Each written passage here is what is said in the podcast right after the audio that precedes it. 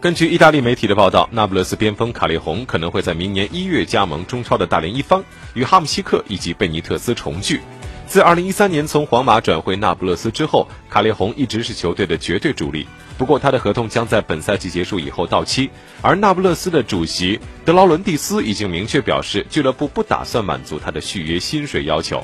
根据报道，三十二岁的卡列洪可能在明年一月加盟大连一方，与老队友相聚。当然，前提是大连一方开出了让他满意的价码。如果一月份无法与其他球队达成协议，那么卡列洪依然可能在本赛季结束以后自由转会离队。